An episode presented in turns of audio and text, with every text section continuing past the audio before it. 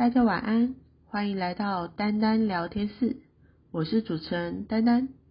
上周末我参加了一场未来思考工作坊，所以今天想来跟大家聊聊我所认识的未来思考。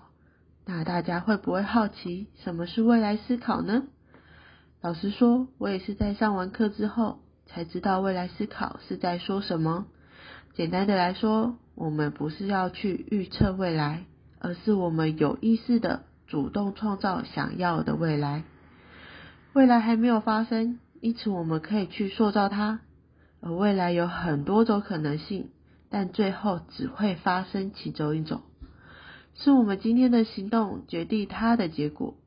若我们有思考清楚，主动创造未来，那我们就不会只能被动的遭遇未来，成为未来的受害者。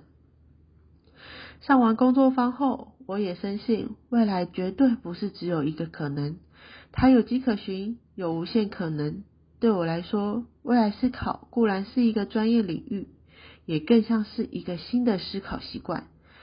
在遇到问题时，思考也会变得更加灵活，也开始很自然的关心这个世界，跳脱习惯的思考视角，渐渐有所感知未来的方向。也渐渐能分辨，现今大家习以为常的事情，在未来可能消逝。哪一些备受怀疑的新做法，会是未来的主流？提出可能性争议的未来，目的不是预言，而是激发想象，进而开启讨论与思辨，让我们能更有所准备。大家是不是跟我一样，有种相见恨晚的感觉呢？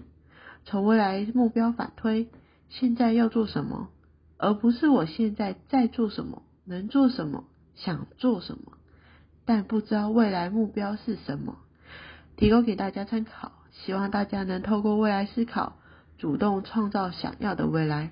那我们一起努力吧。那今天节目就到这边，我们下次见，拜拜。